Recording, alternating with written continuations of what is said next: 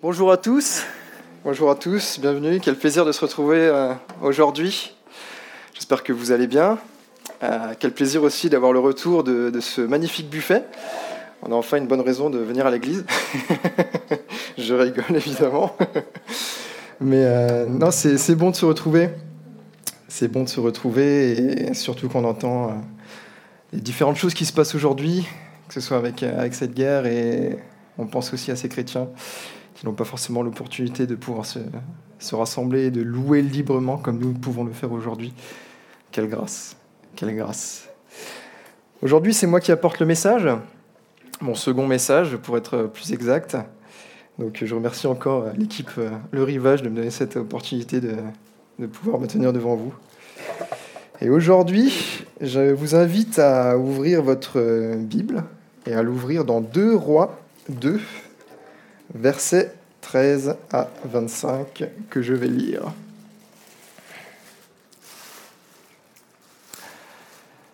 Il ramassa aussi le manteau qu'Élie avait laissé tomber et repartit. Il s'arrêta sur la rive du Jourdain, prit le manteau qu'Élie avait laissé tomber, en frappa l'eau et dit Où est l'Éternel, le Dieu d'Élie? Lorsqu'il frappa l'eau, elle se sépara aussi et il put traverser. Les membres de la communauté de prophètes de Jéricho le virent d'en face et dirent L'esprit d'Élie repose sur Élisée. Ils allèrent à sa rencontre et se prosternèrent jusqu'à terre devant lui. Ils lui dirent Il y a avec tes serviteurs cinquante hommes vaillants. Veux-tu qu'ils aillent à la recherche de ton Seigneur? Peut-être que l'Esprit de l'Éternel l'a emporté et l'a conduit sur une montagne ou dans une vallée. Il répondit Ne les envoyez pas. Mais ils insistèrent, tant et si bien qu'il dit Envoyez-les. Ils envoyèrent les cinquante hommes qui cherchèrent Élie pendant trois jours sans le retrouver. Lorsqu'ils furent de retour vers Élisée, qui était à Jéricho, il leur dit Ne vous ai-je pas dit de ne pas y aller? Les habitants de la ville dirent à Élisée La ville est bien située, comme le voit mon Seigneur, mais l'eau est mauvaise et la terre ne produit rien. Il dit Apportez-moi un plat neuf et mettez-y du sel. Et ils le lui apportèrent. Ils alla vers la source d'eau il jeta du sel et annonça Voici ce que dit l'Éternel. Je rends cette eau saine et il n'en proviendra plus ni mort ni stérilité. Et l'eau est devenue saine jusqu'à aujourd'hui, conformément à la parole prononcée par Élisée. De là, il monta à Bethel. Comme il montait par le chemin, de, de jeunes garçons sortirent de la ville et se moquèrent de lui. Il lui disait Monte, chauve, monte, chauve. Il se retourna pour les regarder et les maudit au nom de l'Éternel. Alors deux ours sortirent de la forêt et elles déchirèrent quarante-deux de ses jeunes. De là, il alla au, mont Carmel, puis il retourna à Samarie. Passage intéressant, surtout la fin. Quand j'ai vu ça, je me suis dit, euh, ok, merci. Mais je crois qu'il y a des choses à en tirer, parce que la parole de Dieu est bonne et elle nous enseigne des choses à chaque fois, et nous allons regarder ça ensemble. Je vous invite à fermer les yeux, nous allons juste prier avant de, regarder tout ça. Seigneur Dieu, merci pour, pour qui tu es. Merci pour ta fidélité, ta grandeur. Et encore une fois, merci Seigneur pour cette opportunité de pouvoir se rassembler aujourd'hui, de te célébrer, de te louer, de pouvoir se, réunir ensemble et te glorifier, Père. Nous t'apportons ce message aujourd'hui, que tu puisses parler au cœur de chacun et que ton, esprit puisse vraiment nous, parler et parler à nos cœurs au travers de, ta, parole, Seigneur. Amen. Donc, on continue notre passage. Euh, donc, euh, la dernière fois avec Steve, on avait vu donc euh. Ça y est, il est parti, il est monté au ciel. Et Élisée, du coup, euh, son, disciple, en quelque sorte, l'a vu monter. Et euh, comme l'a précisé Steve, en fait, le, travail du Seigneur ne s'arrête pas là, ne s'arrête pas avec la montée d'Élie en fait au ciel. Le travail du Seigneur continue, mais cette fois avec Élisée, qui prend la suite. Et aujourd'hui, j'aimerais que l'on parle d'un mot qui m'est venu en regardant ce passage, c'est la fidélité. On l'a vu, la fidélité déjà d'Élisée qui a vraiment qui est resté avec Élie pendant des années et des années. Mais cette fidélité, en fait, qu'est-ce que ça veut dire aujourd'hui? Je ne sais pas qu'est-ce qui vous vient en tête quand vous entendez le mot fidélité, mais j'ai regardé dans le dictionnaire, et la définition du Larousse, c'est qualité de quelqu'un qui est fidèle, dévoué, attaché à quelque chose ou à quelqu'un. Ou alors qualité de quelqu'un qui est constant dans ses sentiments, ses affections et ses habitudes. Et je trouve que la fidélité aujourd'hui, c'est dans notre société actuelle, c'est une valeur qui est plus trop trop suivie. Alors déjà par rapport au couple, mais par rapport à plein d'autres choses. C'est-à-dire on est dans une société qui nous encourage à consommer, à sauter d'un contenu à un autre, à être des consommateurs de différentes choses. On a plus cette, notion, cette valeur de, continuité, de persévérance et de fidélité dans les choses. Et comme je le disais, d'autant plus dans, les couples aujourd'hui, euh, ah, la fidélité, ça ne veut plus rien dire, vis ta vie, euh, fais ce que tu veux.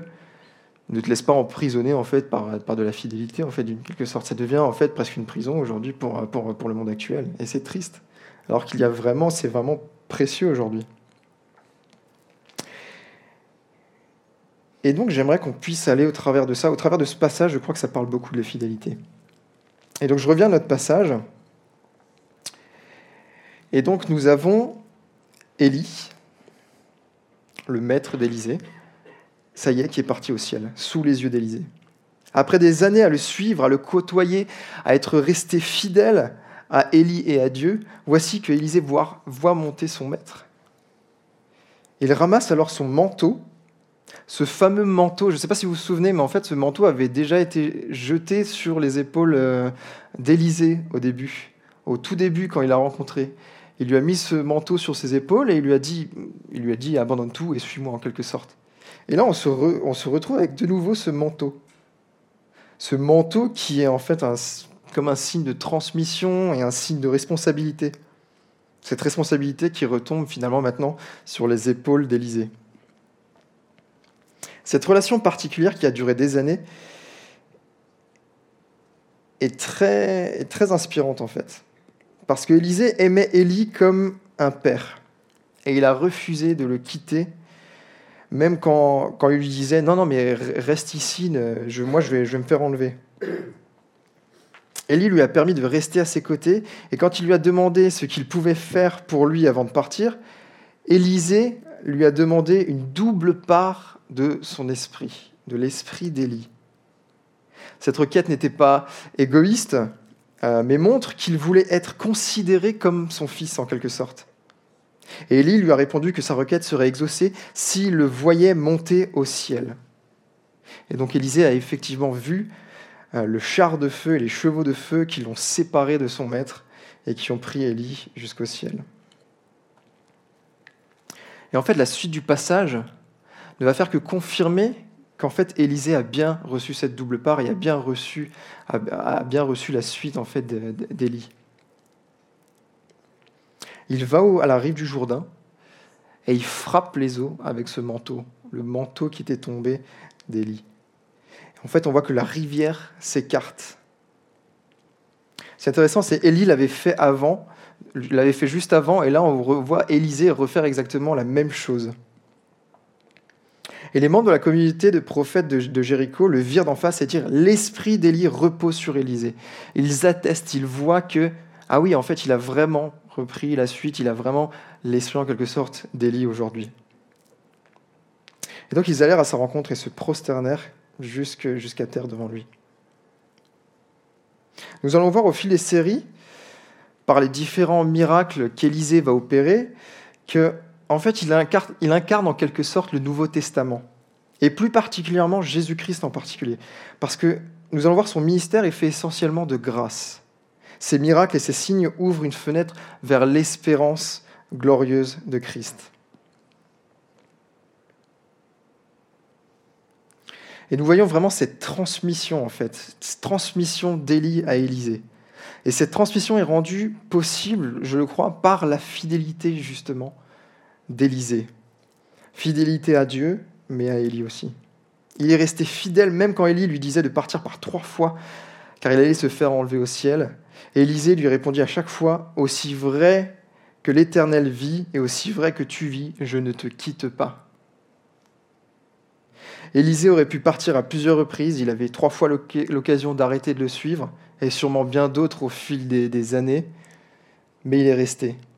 Il aurait pu laisser finalement ce manteau par terre, se dire bon bah ça y est, c'est fini, euh, mon maître est parti, euh, je rentre chez moi en quelque sorte. Mais non, il est resté fidèle et a continué. L'histoire et la relation d'Élie et Élisée, je crois que peuvent, peuvent nous inspirer aujourd'hui. Cette histoire nous fait écho autant à Jésus-Christ quand il appelle les disciples à le suivre, mais à plein d'autres histoires dans la Bible. Cette notion de mentorat, discipula est très forte ici, et je crois que la Bible nous encourage dans ce sens. La Bible nous encourage à être des disciples de Christ, et pour cela nous avons besoin de fidélité, parce que sans ça nous ne réussirons pas à avancer. Sans fidélité, nous ne pouvons pas grandir avec le Seigneur. Nous ne pouvons pas nous laisser transformer. Nous ne pouvons pas nous laisser transformer. Sans fidélité, nous ne pouvons pas grandir et devenir des disciples de Christ. Car nous nous laisserons balader à tout vent par différentes envies, différents désirs. Et je crois qu'il est important de comprendre cette notion de, discipula et cette notion de transmission dans notre Église. Nous avons besoin des uns des autres pour progresser, pour s'encourager, pour s'encourager à vivre cet évangile, pour s'encourager à suivre le Seigneur jusqu'au bout.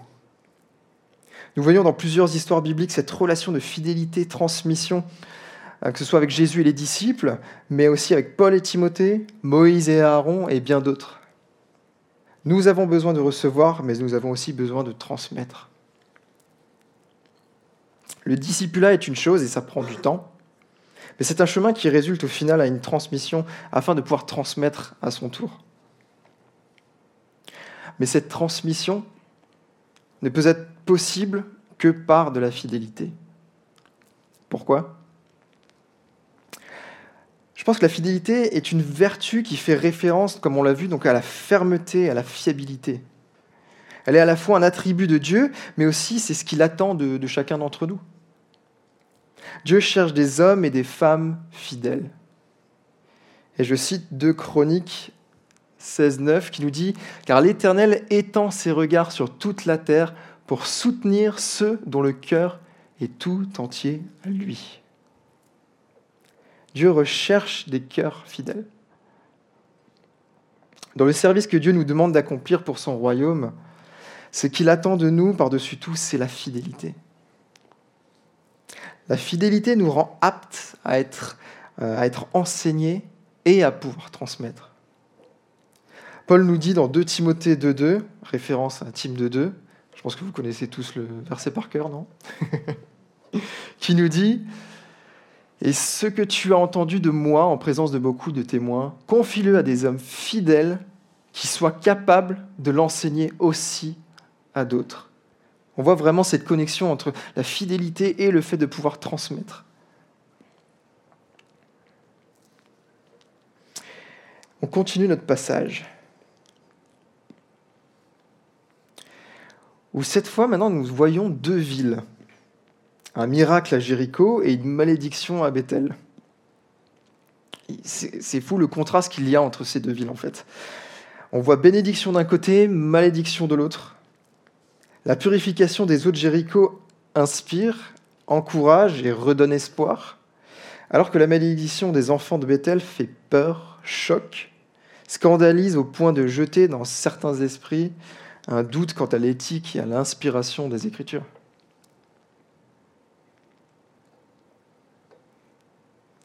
J'ai le verset 19 à 22 qui dit Les habitants de la ville dirent à Élisée La ville est bien située comme comme le voit mon Seigneur. Mais l'eau est mauvaise et la terre ne produit rien. Il dit Apportez-moi un plat neuf et mettez-y du sel. Et lui apportèrent. Il alla vers la source d'eau, il jeta du sel et annonça Voici ce que dit l'Éternel Je rends cette eau saine et il n'en proviendra plus ni mort ni stérilité. Et l'eau est devenue saine jusqu'à aujourd'hui, conformément à la parole prononcée par Élisée. Voici qu'après avoir traversé le Jourdain, en reproduisant le même miracle qu'Élie, Élisée arrive à Jéricho, ville très connue avec l'histoire des murailles qui tombent, mais aussi parce qu'en fait, Élie et Élisée étaient déjà passés à, Jéricho juste avant. Ce qui est marrant, c'est qu'en fait, Élisée, il refait juste le chemin dans le sens inverse. Et ce qui est aussi intéressant, c'est que même en étant passé par Jéricho, ce problème-là n'était pas remonté à Élie et Élisée. Et pourtant, là, cette fois, Élisée arrive, et là, cette fois, il leur en parle. Comme si, en fait, Dieu voulait appuyer sur le fait que qu'il avait bien repris la suite d'Élie. Et pour saisir toute la portée de la bénédiction opérée à Jéricho, il faut comprendre la situation particulière de cette ville euh, avant ce miracle. En fait, cette eau, il y a une histoire particulière. Depuis la conquête du pays cinq siècles plus tôt, Jéricho était placé sous une malédiction prononcée par Josué contre quiconque rebâtirait la ville. Malédiction qui rendait cette eau en fait impure. La raison d'une telle parole n'est pas forcément donnée, mais on peut le rattacher en fait au péché des, Cananéens à l'époque. Mais en gardant cela en tête, du coup, quand Élisée, en ne purifie pas seulement une source d'eau, mais en assainissant les eaux de Jéricho, le prophète met un terme à la malédiction de Josué. Mieux, il remplace la malédiction par une bénédiction, puisque la ville qui ne devait jamais être reconstruite est maintenant pourvue d'une source qui reste définitivement pure. Élisée est vraiment l'homme des renversements. Dans ce récit, il accomplit l'inverse de Josué. Son ministère souligne vraiment la, la grâce divine, qui soulage, qui pardonne, plutôt que la justice divine qui condamne. D'une certaine manière, Élisée est comme ce plat neuf qu'on vient de voir. Il est le nouveau prophète qui vient de succéder à Élie, et sa venue transforme tout. Sa présence est source de bénédiction. Élisée annonce en fait d'une certaine, manière le, le, ministère du Messie qui viendra plus tard, dont la présence transforme la nature des individus. Et au travers de ce miracle, nous voyons vraiment la main fidèle de Dieu. Parce qu'à chaque fois, Élisée n'agit pas par lui-même, c'est vraiment le Seigneur qui, agit au travers de lui. On l'a vu quand, il parle, il dit Voici ce que dit l'Éternel, je rends cette eau saine, et il n'en proviendra plus ni mort ni stérilité. C'est vraiment ce que dit l'Éternel. Dieu a la possibilité de soigner, de renouveler, de purifier, et ô combien nous le voyons au travers de son Fils Jésus. Ce miracle nous montre le caractère de Dieu, qui pardonne et rétablit, mais surtout un Dieu qui reste fidèle à son peuple et ceux qui le cherchent malgré leurs péchés. Dieu est fidèle et juste pour nous sauver. Et je lis 1 Jean 1, 9 qui dit, Si nous reconnaissons nos péchés, il est fidèle et juste pour nous les pardonner et pour nous purifier de tout mal. Donc ça, c'était la partie avec vraiment Jéricho. Maintenant, on passe à Bethel. Bethel, où on va avoir un petit peu de contexte avant d'attaquer sur cette histoire tragique. Bethel, je ne sais pas, est-ce que vous savez la signification de Bethel? Vous savez ou pas? C'est maison de Dieu ça veut dire maison de Dieu. Donc déjà, Bethel, on se dit, waouh, maison de Dieu, c'est un lieu qui glorifie le Seigneur. Et en fait, c'est un peu vrai parce que Bethel a été fondé par Jacob. Alors Abraham, ils sont passés, Jacob aussi et Salomon. Et à chaque fois, c'était vraiment Bethel était vraiment un lieu d'adoration, un lieu qui loue le Seigneur. Des temples ont été construits pour le Seigneur ici, et c'était vraiment un lieu, un, lieu qui adorait, qui adorait le Seigneur. Mais on l'a vu dans le chapitre précédent, en fait, le roi, qu'est-ce qu'il a fait à Bethel? Il a viré tous les hôtels euh, qui glorifiaient Dieu et il a mis en fait des veaux d'or. Donc en fait, tout à coup, tout a été chamboulé et cette ville est tout à coup devenue vraiment idolâtre. Le roi a vraiment encouragé tout le peuple à adorer ces veaux d'or, disant que ces veaux d'or, c'est par eux qui sont sortis d'Égypte, etc. Donc c'est vraiment devenu quelque chose de, de, malsain et vraiment une cause d'infidélité en fait par rapport à, par rapport à Dieu. Et donc je lis ce passage. De là il monta à Bethel, comme il montait par le chemin, de jeunes garçons sortirent de la ville et se moquèrent de lui. Et disaient Monte chauve, monte chauve. Il se retourna pour les regarder et les maudit au nom de l'Éternel. Alors deux ours sortirent de la forêt et elles déchirèrent quarante-deux de ces jeunes. De là, il alla au mont Carmel, puis il se tourna à Samarie. Waouh Le récit des enfants de, de Bethel soulève bien des questions. Pourquoi Élisée maudit-il ses enfants Et pourquoi le jugement est-il si sévère? Le comportement du prophète paraît tellement mal correspondre à son, à son caractère. Et la sanction semble disproportionnée par rapport à l'offense. On se dit, ce n'est que des gamins qui rigolent d'un homme avec pas beaucoup de cheveux. Et pourtant, et pourtant, on voit cela. Ces, enfants crient Monte chauve, monte chauve. Je ne sais pas comment les chauves de notre assemblée réagiraient face à ces, choses-là, mais en tout cas, je pense que je, ferai attention la prochaine fois que je m'adresse à un confrère un peu chevelu. mais pour commencer, commençons, enfin, pour commencer, relevons qu'Élisée ne tue personne. Il se contente de maudire les enfants, et ses paroles ne suggèrent pas forcément qu'ils doivent mourir, en fait. En fait, Élisée s'en remet au jugement divin. Et c'est ça qui peut être perturbant et choquant. Il faut préciser aussi que la traduction parle d'enfants, mais en fait, si on regarde bien, en fait, il parle, pas des enfants, mais c'est des jeunes gens, des jeunes qui sont déjà en âge de réflexion. Et le mot aussi qui est utilisé, c'est déchirère, pas tuère. Après, je pense que dans tous les cas, c'est pas super joyeux. Mais ces jeunes gens, en fait, se moquent donc d'Élysée. Mais ces moqueries ne sont pas de simples moqueries par rapport à l'apparence physique. Ça va plus loin en fait. En effet, en fait, la montée d'Élie était bien connue dans la, région. Et les gens de Bethel le savaient. Et en sachant cela, et ils savaient qu'Élisée avait donc repris la suite, c'était en fait une moquerie qui disait, mais en fait, toi aussi monte. Monte, Élisée. On ne veut pas de toi ici. On n'en veut pas de ton ministère. On n'en veut pas de toi parmi nous. Toi aussi, monte au ciel. Et là, on voit que ça a une autre portée, en fait. Ce n'est pas qu'une simple moquerie basique, il y a aussi ce côté un peu spirituel qui, rejette, en fait, l'action de Dieu.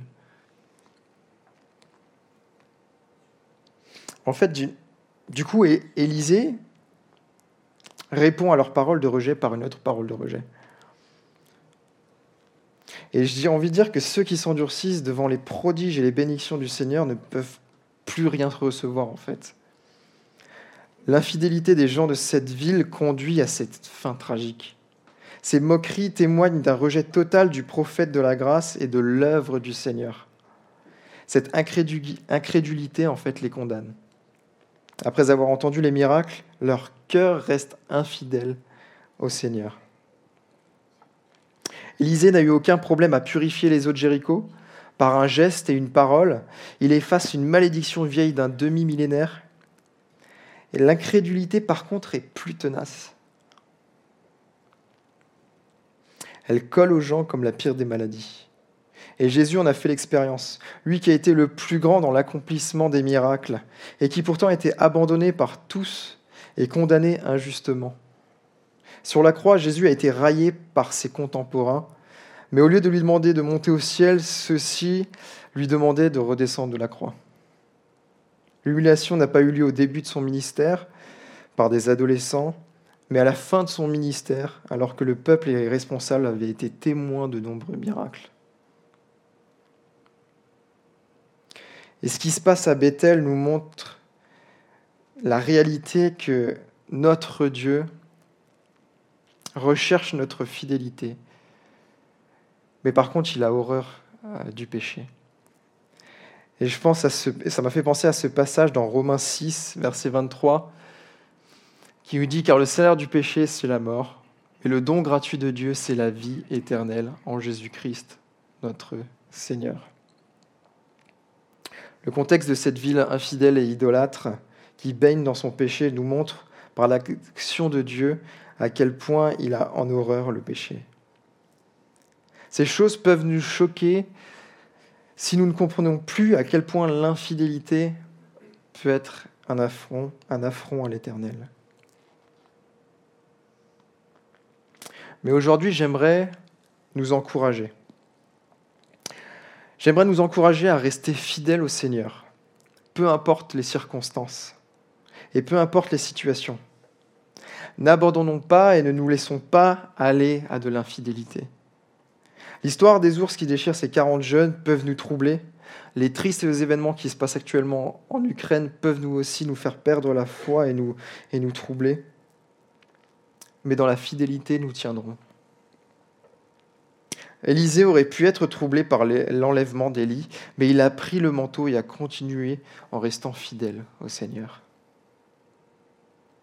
Élisée a peut-être reçu l'esprit d'Élie pour continuer, pour persévérer ce ministère, mais nous, ici, nous avons reçu le Saint-Esprit de Christ. Que notre fidélité puisse se refléter dans notre Église. Nous avons besoin des uns des autres. Soyons des exemples de fidélité pour les uns les autres. Encourageons-nous et transmettons, comme Élisée qui est resté fidèle jusqu'au bout.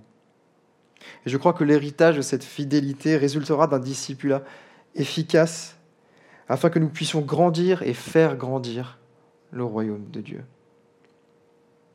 Amen. Prions. Et Seigneur Dieu, merci pour ta parole, merci pour, euh, pour ta fidélité jour après jour. Malgré les circonstances, Seigneur Dieu, tu nous montres que tu es fidèle. Et c'est tellement une grâce, Seigneur. Aide-nous et équipe-nous afin de nous aussi être fidèles chaque jour, à ne pas nous laisser déstabiliser par les différents, événements, Seigneur. Que nous puissions garder nos yeux fixés sur toi, Papa. Nous avons tellement besoin de toi. Viens conduire toutes choses, Père. Amen. Amen. Et une dernière chose en parlant de discipulat et de transmission, je veux aussi vous annoncer qu'avec l'équipe Le Rivage, nous allons avoir un week-end justement sur euh, le discipulat. Donc je vous invite à mettre dans votre agenda pour le 4-5 juin, où nous allons vraiment regarder à toute cette notion de discipulat euh, au sein de notre Église. Merci à tous.